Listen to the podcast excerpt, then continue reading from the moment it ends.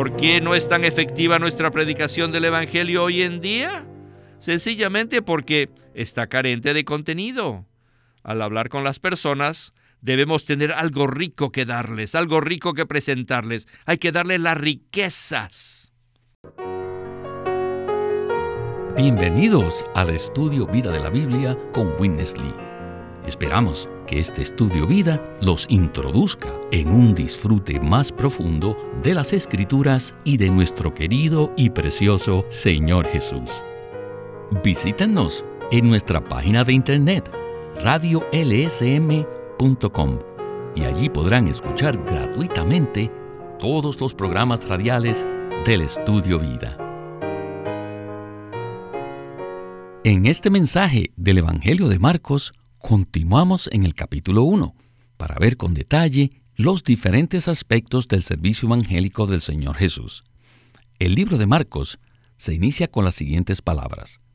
Principio del Evangelio de Jesucristo, Hijo de Dios. Luego nos revela que este Evangelio es el cumplimiento de los tipos, promesas y profecías del Antiguo Testamento, junto con la remoción de la custodia de la ley. El primer capítulo de Marcos va más allá para mostrarnos el contenido del Evangelio. Este no es un Evangelio vago, sino que es muy rico en cuanto a los detalles. En el capítulo 1, el cual está dividido en cinco secciones, podemos apreciar el rico contenido del Evangelio de Jesucristo, el Hijo de Dios. Pues bien, este será nuestro enfoque en el mensaje de esta ocasión, que tiene por título El contenido del servicio evangélico del Salvador esclavo. Y hoy nos acompaña Jameson Chen, a quien hemos invitado para ayudarnos con los comentarios. Jameson, gracias por participar en este programa. Gracias por la invitación, Víctor. Es un gran privilegio estar de nuevo en el programa para el estudio vida de Marcos. Jameson, en los mensajes anteriores dijimos que el Evangelio es el cumplimiento de las promesas, la ley y los profetas del Antiguo Testamento. Hoy hablaremos con más detalle para que veamos el contenido del servicio evangélico, tal como se revela en este capítulo, el cual está dividido en cinco secciones. Cada una de estas secciones revela un aspecto diferente del servicio evangélico del Salvador esclavo. El primer aspecto del servicio evangélico del Señor Jesús se encuentra en los versículos 14 y 15 del capítulo 1 de Marcos. Estos versículos dicen lo siguiente. Después que Juan fue entregado, Jesús vino a Galilea proclamando el Evangelio de Dios y diciendo, El tiempo se ha cumplido y el reino de Dios se ha acercado. Arrepentíos y creed en el Evangelio. Y el segundo aspecto de su servicio evangélico lo podemos ver en los versículos 21 y 22 que dicen así. Y entraron en Capernaum, e inmediatamente el sábado entró en la sinagoga y se puso a enseñar. Y se admiraban de su enseñanza, porque les enseñaba como quien tiene autoridad, y no como los escribas. Bien, con estos versículos como base, estamos listos para escuchar a Witness Lee y el estudio Vida de Marcos. Adelante. After the, uh, introduction. Después de la introducción And after the Savior's initiation. y después de la iniciación del Salvador esclavo, From verse 14, what is recorded? a partir del versículo 14, lo que encontramos es una narración que nos muestra el contenido del Evangelio. ¿Qué es lo que contiene el Evangelio? Como ya hemos visto, el Evangelio es el cumplimiento de las promesas y las profecías y además de la remoción o de haber quitado la ley. Sin embargo, ¿cuál es el contenido del Evangelio? El contenido del Evangelio, según las secciones encontradas en el capítulo 1 de este libro, son cinco cosas. Número uno es la predicación del Evangelio. Número dos es enseñar la verdad. Número tres es echar fuera demonios.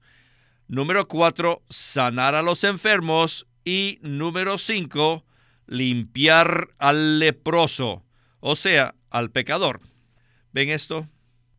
En otras palabras, el contenido del servicio evangélico del Salvador esclavo consiste en predicar, enseñar, echar fuera, sanar y limpiar.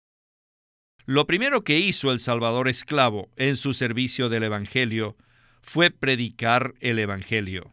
Esto es lo primero. Y segundo, su enseñanza.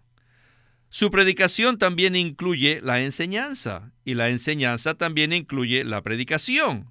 En la actualidad muchos tienen la carga de predicar el Evangelio. Les gusta predicar a los amigos, a los colegas, a la familia y a otras personas, pero cuando predican no saben qué decir. ¿Y a qué se debe esto?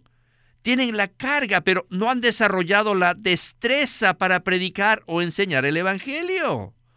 Si no sabemos enseñar, no podremos predicar eficazmente. La predicación del Evangelio depende de la enseñanza. ¿Pueden ver esto? Espero que todos los que son fieles al Señor aprendamos no solo predicarlo, sino también enseñar el Evangelio. Y para ello es necesario que estudiemos la palabra y aprendamos todas las verdades fundamentales con respecto a los diferentes temas de la Biblia. Y luego necesitamos aprender a presentar estas verdades, aprender a definirlas, definir la verdad y así poder enseñar a otros. De esa manera podremos conocer la eficacia de nuestra predicación. ¿Por qué no es tan efectiva nuestra predicación del Evangelio hoy en día? Sencillamente porque está carente de contenido. Al hablar con las personas, debemos tener algo rico que darles, algo rico que presentarles. Hay que darles las riquezas. Jameson, sin duda, este segmento ha sido de gran ayuda para nosotros debemos aprender a presentarles algo rico a las personas. Y fui particularmente sorprendido con la relación que existe entre la predicación y la enseñanza.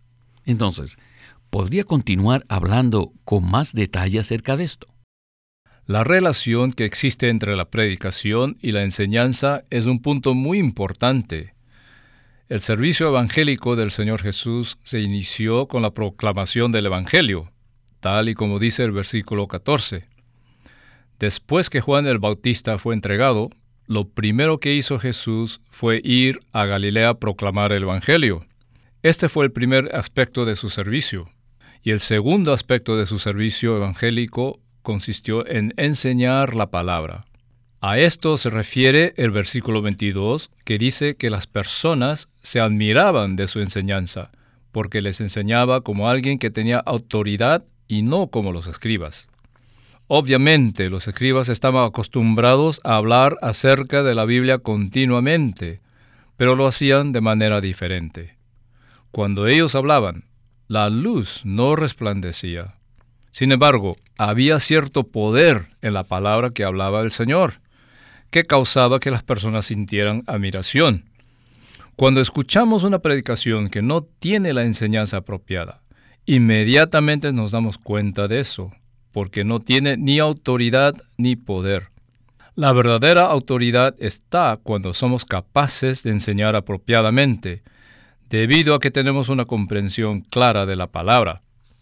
Cuando era una persona joven, este asunto tuvo un gran impacto sobre mí. Muchas veces me di cuenta que cuando ciertas personas enseñaban, estaban bajo la autoridad de Dios. Necesitamos orar para que cuando prediquemos la palabra, nuestra predicación siempre esté llena de enseñanza y autoridad.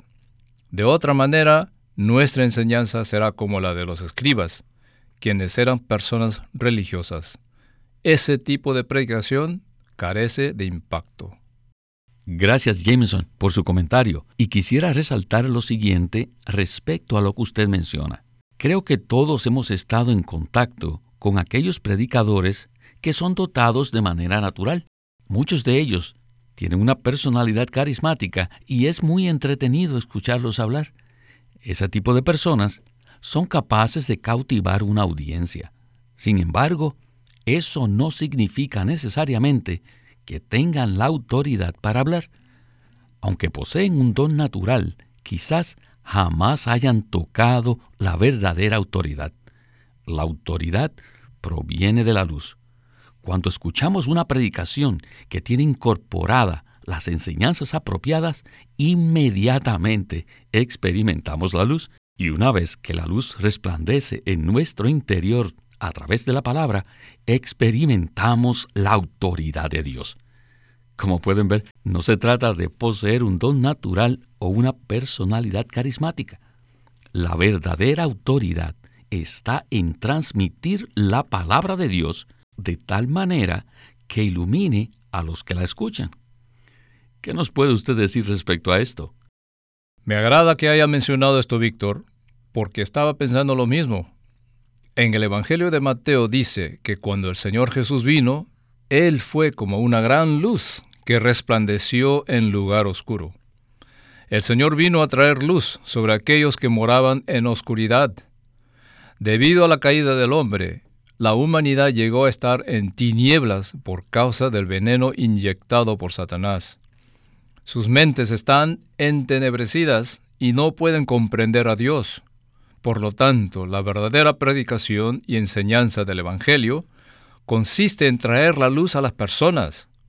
Cuando ellas pueden comprender a Dios, entonces todo cambia en sus vidas.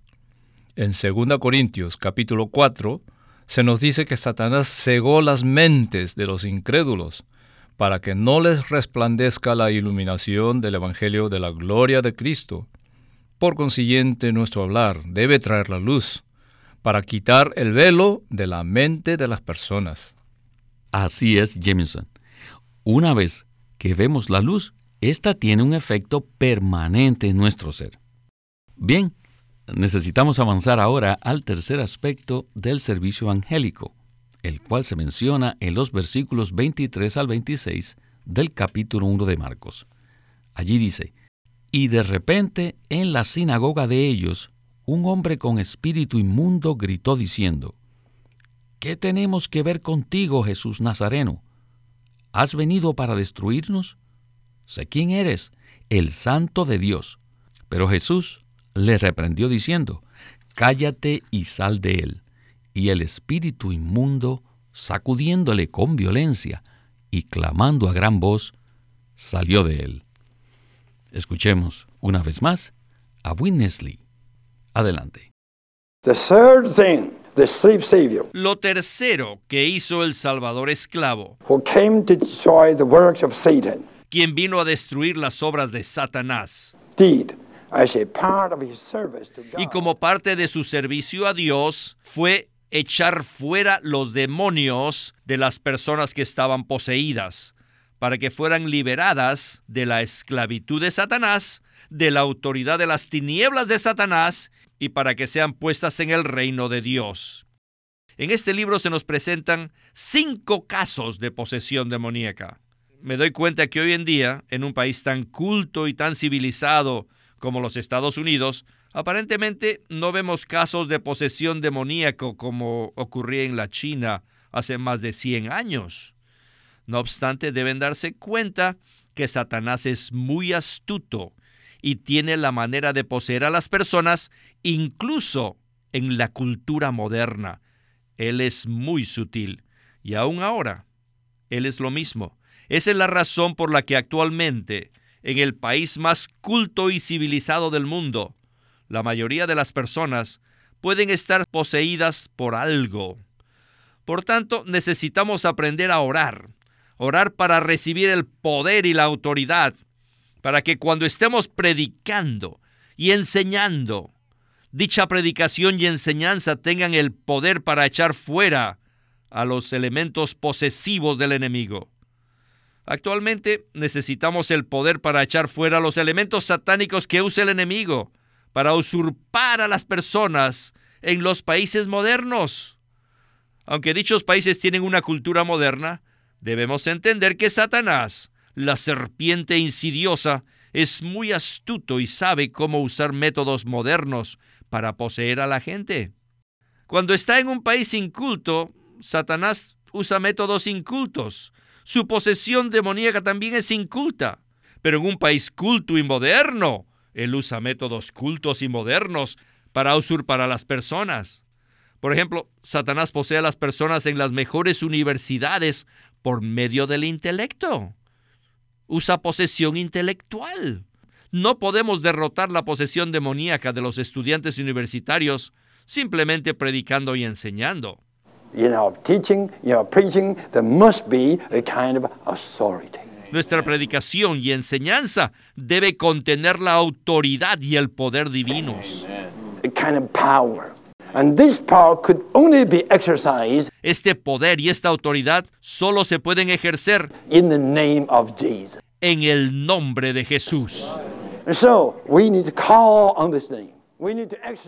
Por lo tanto, necesitamos invocar el nombre del Señor y debemos ejercer la autoridad divina en su nombre y por medio de su nombre. Siempre que prediquemos y enseñemos, siempre debemos hacerlo con el poder y la autoridad del Señor, para que los demonios sean echados fuera. Este es el tercer aspecto del contenido del Evangelio. Jameson, lo que escuchamos en el segmento anterior ha sido muy sorprendente. El tercer aspecto del contenido del Evangelio se relaciona con echar fuera demonios. Winnesley explica esto de una manera maravillosa. He tenido la oportunidad de viajar a aquellos países que se conocen como del tercer mundo, donde se viven situaciones de pobreza muy diferentes a las que se experimentan aquí en los Estados Unidos. No obstante, podemos darnos cuenta que Satanás usurpa a las personas, no solo en los países subdesarrollados, sino también en los así llamados países cultos. En los Estados Unidos, Satanás está operando de una manera muy profunda y sutil, usando aún nuestra propia cultura. En cuanto a esto, ¿qué nos puede usted comentar al respecto? No existe la menor duda de que existe un elemento satánico que posee a las personas, no solo en los países altamente desarrollados, sino también en los países subdesarrollados. Me atrevería a decir que la situación es más notoria en los países desarrollados. Lo que sucede es que sencillamente se manifiesta de manera diferente. Un ejemplo de esta situación en los Estados Unidos es el Internet. Existe un elemento satánico en el Internet que usurpa a las personas muy sutilmente. Por supuesto, no me refiero a todo lo que está en Internet. Todavía ahí se consiguen cosas muy positivas. Sin embargo, los que conocen el Internet saben a qué me refiero y reconocen que contiene un elemento satánico que tiene el poder de usurpar a las personas. La única manera de vencer esto es mediante el poder del nombre del Señor. Cada vez que prediquemos y enseñemos, necesitamos ser capaces de ejercitarnos invocando el nombre del Señor para echar fuera a los demonios. Aprecio mucho el ejemplo del Internet. Sin duda, esta es una manera sutil que Satanás usa para usurpar a las personas. Aunque es una herramienta muy útil, necesitamos ser muy cuidadosos porque puede llegar a ser muy peligrosa. No obstante, hay cosas que son mucho más sutiles. ¿Qué tal el estilo de vida de las personas? Incluso las riquezas materiales pueden llegar a convertirse en una herramienta usada por Satanás para controlar a las personas. ¿No es así, Jameson? Eso es totalmente cierto, y creo que la lista es interminable. Cualquier cosa o asunto que nos desvíe de la experiencia y el disfrute que tenemos de Cristo contiene ese elemento satánico que nos usurpa. Satanás no desea que Cristo haga su hogar en nuestros corazones, tal como dice Efesios capítulo 3. Si existen muchas otras cosas que ocupen y llenen nuestro corazón, entonces Cristo no podrá hacer su hogar en nuestros corazones. La estrategia de Satanás consiste en llenar nuestro corazón con todas las cosas y asuntos posibles, para evitar que Cristo haga su hogar en nuestro corazón. Muchas gracias Jameson por este comentario. Bien, avancemos a la última sección del mensaje. En Marcos 1, 33 y 34 dice lo siguiente. Y toda la ciudad estaba agolpada a la puerta, y sanó a muchos que padecían de diversas enfermedades, y echó fuera a muchos demonios, y no permitía a los demonios hablar, porque le conocían. Luego los versículos 40 al 42 dicen así, vino a él un leproso, rogándole y arrodillándose le dijo, si quieres puedes limpiarme. Y Jesús, movido a compasión, extendió la mano y le tocó y le dijo, quiero, sé limpio. Y al instante la lepra se fue de aquel y quedó limpio. Escuchemos, una vez más, a Winnesley en la conclusión de este estudio Vida de Marcos. La cuarta cosa que hizo el Salvador esclavo. Para rescatar a los pecadores. Como parte de su servicio evangélico fue sanar a los enfermos, tanto física como espiritualmente, de su condición de enfermedad y restaurarlos a la normalidad para que le sirvieran a Él. Quiero decirles que no existe ni un solo ser humano hoy en día que no esté enfermo. Todos están enfermos. No obstante, aunque hay miles de personas enfermas físicamente, la gran mayoría está enferma espiritualmente. Por tanto, necesitamos aprender a predicar el Evangelio y a enseñar las verdades, no como los predicadores o los maestros bíblicos, sino que debemos hacerlo como si fuésemos médicos. Necesitamos aprender a diagnosticar las enfermedades de las personas y a recetarles la medicina apropiada para sanarlas. Finalmente, en el versículo 40, vemos que un leproso se aproximó al Señor rogándole que le curase. El leproso representa a un pecador típico. La lepra es la enfermedad más contagiosa y contaminante. Es mucho más grave que una fiebre y hace que la víctima sea aislada tanto de Dios como de los hombres. Limpiar al leproso significa restaurar al pecador a la comunión con Dios y con los hombres. Esta fue la parte culminante del servicio evangélico del Salvador esclavo según el relato de este capítulo. En su servicio evangélico, el Señor sanó a un leproso. No debemos considerar este asunto de una manera ligera, ya que es la parte culminante del contenido del servicio evangélico del Señor. En su servicio evangélico a Dios, Él no solo predicó, enseñó, echó fuera demonios y sanó al hombre de su enfermedad, sino también limpió al leproso, limpió la naturaleza pecaminosa del ser humano, que es muy, pero muy contagiosa. Este es el contenido del capítulo 1. Yo me siento muy bien. ¿Qué tal ustedes? Uh, Sin duda, este es un capítulo maravilloso, ¿no creen? Pues bien, Jameson, yo también me siento muy bien con esta palabra. El contenido del servicio evangélico del Salvador esclavo es maravilloso. En la sociedad actual no tenemos mucho problema con la lepra como una enfermedad física. Sin embargo, podemos decir que sí hemos experimentado la lepra como una enfermedad espiritual. Por tanto, no podemos tomar este asunto de manera liviana. ¿Qué tal si nos comenta algo en forma breve? En el Antiguo Testamento, cuando una persona tenía lepra física, era sacada fuera del campamento. La lepra espiritual significa rebelarse en contra de la autoridad de Dios. Cuando una persona tiene lepra espiritual, inmediatamente es cortada de la comunión con Dios y con los hombres. Por tanto, dicha persona necesita ser limpiada y sanada de su enfermedad para que pueda ser restaurada en su comunión con Dios y con los hombres. Muchas gracias, Jameson. Desdichadamente, el tiempo se nos agotó. Como siempre, le agradecemos sus valiosos comentarios y esperamos que regrese pronto al programa. Gracias por invitarme. Siempre es un privilegio participar en este programa. Este es Víctor Molina haciendo la voz de Chris Wilde. Jameson Chen, la de Matt Miller y Walter Ortiz, la de Winnesley.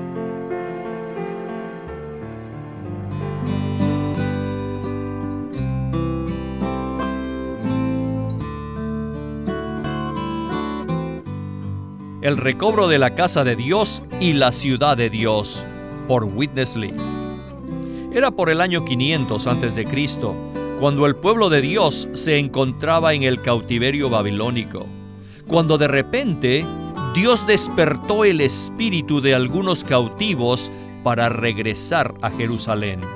De esto trata el recobro en el Antiguo Testamento como está escrito en los libros de Esdras, Nehemías y los profetas Ageo y Zacarías. Pero nos preguntamos, hoy en día, ¿cómo se aplica esto a nosotros? En este libro, Witness Lee presenta los aspectos prácticos y espirituales del recobro para edificar el templo y el muro de la ciudad, y cómo esta realidad tipológica se aplica a nuestra condición actual. Y de esto trata el libro titulado el recobro de la casa de Dios y la ciudad de Dios. Pídalo a su librería cristiana o llámenos para obtener más información de cómo obtener el libro El recobro de la casa de Dios y la ciudad de Dios por Witness Lee.